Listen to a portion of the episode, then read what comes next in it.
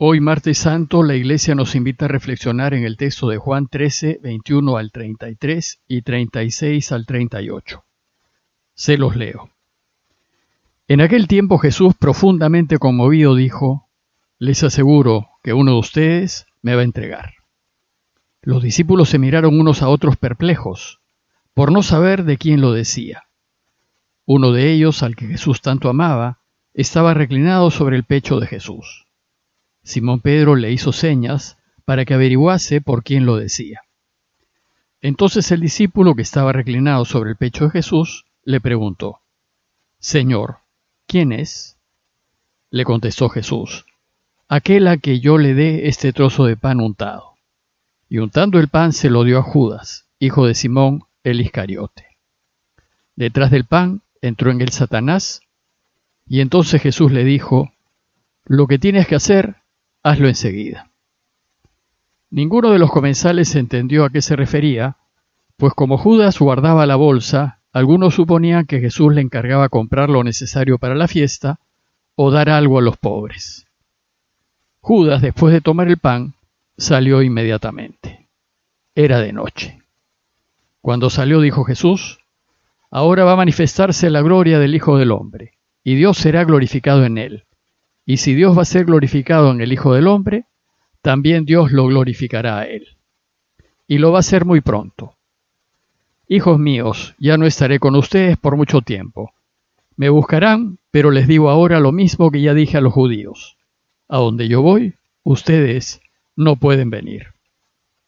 Simón Pedro le dijo, Señor, ¿a dónde vas? Jesús le respondió, A donde yo voy no me puedes acompañar ahora me acompañarás más tarde. Pedro replicó, Señor, ¿y por qué no puedo acompañarte ahora? Daré mi vida por ti. Y Jesús le contestó, ¿con qué darás tu vida por mí? Te aseguro que no cantaré el gallo antes que me hayas negado tres veces. Estamos a la puerta del trido pascual, es decir, de la celebración de la pasión, muerte y resurrección de Jesús. Y hoy la iglesia nos invita a reflexionar en las traiciones que le hacen a Jesús, en la de Judas y en la de Pedro. El texto comienza diciéndonos que Jesús se encontraba profundamente conmovido. Otras traducciones dicen profundamente turbado, triste. Y no es para menos, pues se había enterado de la traición de uno de los suyos, de Judas. Y sabía que Pedro no iba a resistir la presión y estas traiciones lo afligían profundamente. Y se los dice a todos, refiriéndose a Judas.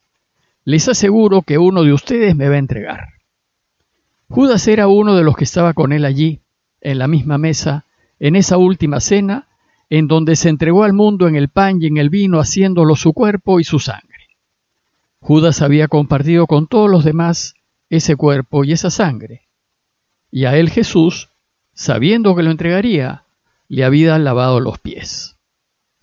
Saber que uno de sus amigos lo iba a traicionar debió ser un golpe muy duro para el Señor, pues después de un tiempo de estar juntos, él había escogido a doce, entre ellos a Judas, con mucho cuidado, para que lo acompañasen y estuviesen con él. Los había instruido en su camino, había confiado en ellos completamente y les había encargado el cuidado de su futura iglesia. Y ahora resulta que Judas lo estaba vendiendo. ¡Qué decepción! Este hecho pone en evidencia dos cosas que debemos siempre tener en cuenta. Lo primero, que Dios nos ha creado libres y por tanto no controla nuestras decisiones.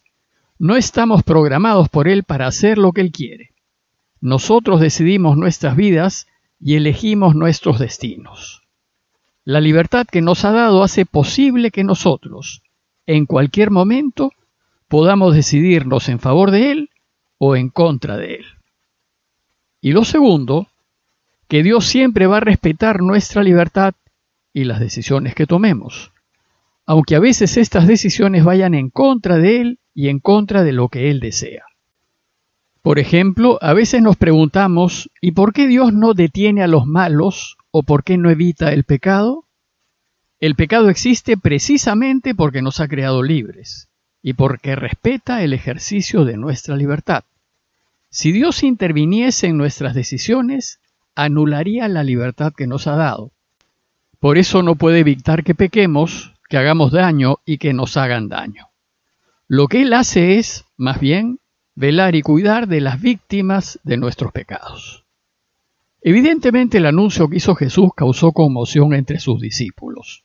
Ellos, nos dice el texto, se miraban unos a otros perplejos, sin saber por quién lo decía. Es decir, no se lo podían creer.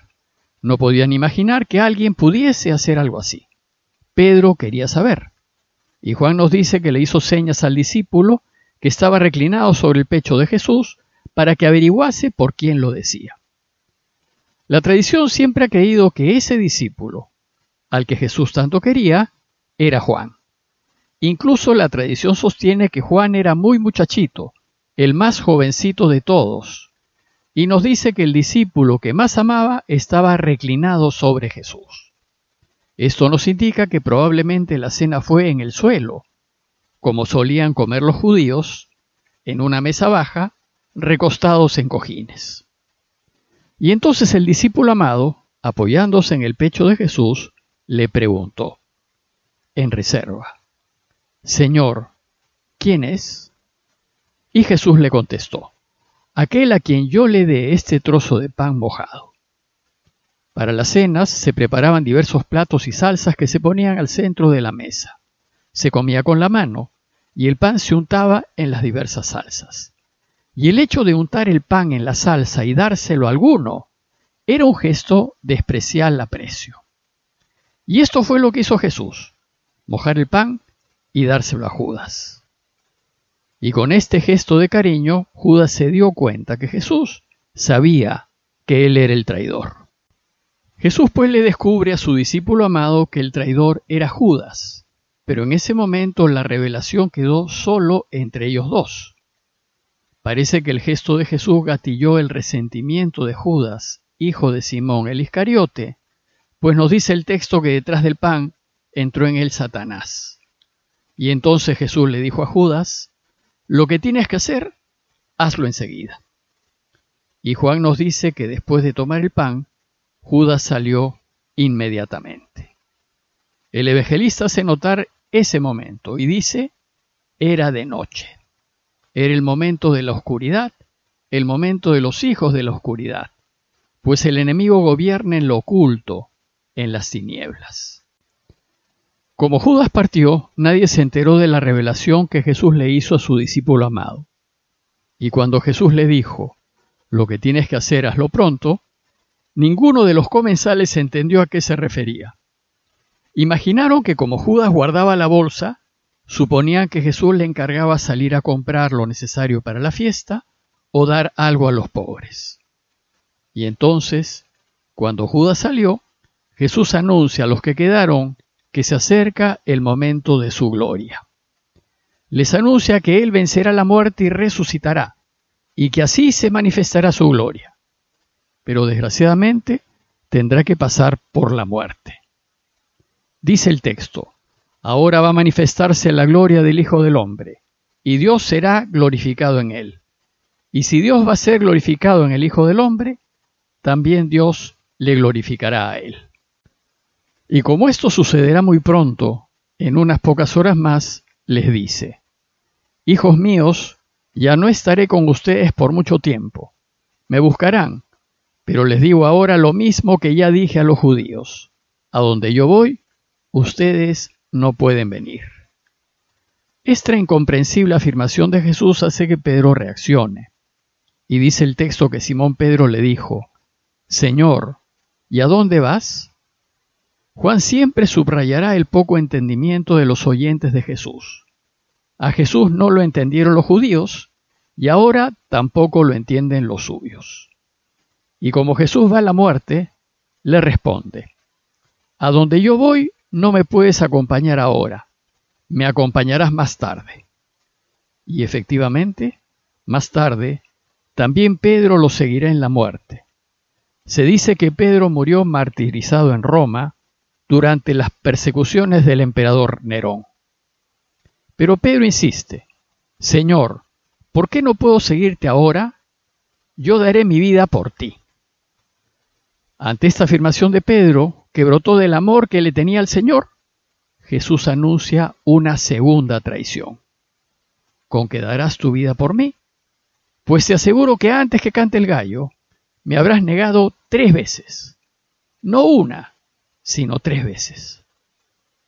El anuncio de la traición de Pedro fue mucho más duro que el de Judas, porque Pedro era el líder del grupo.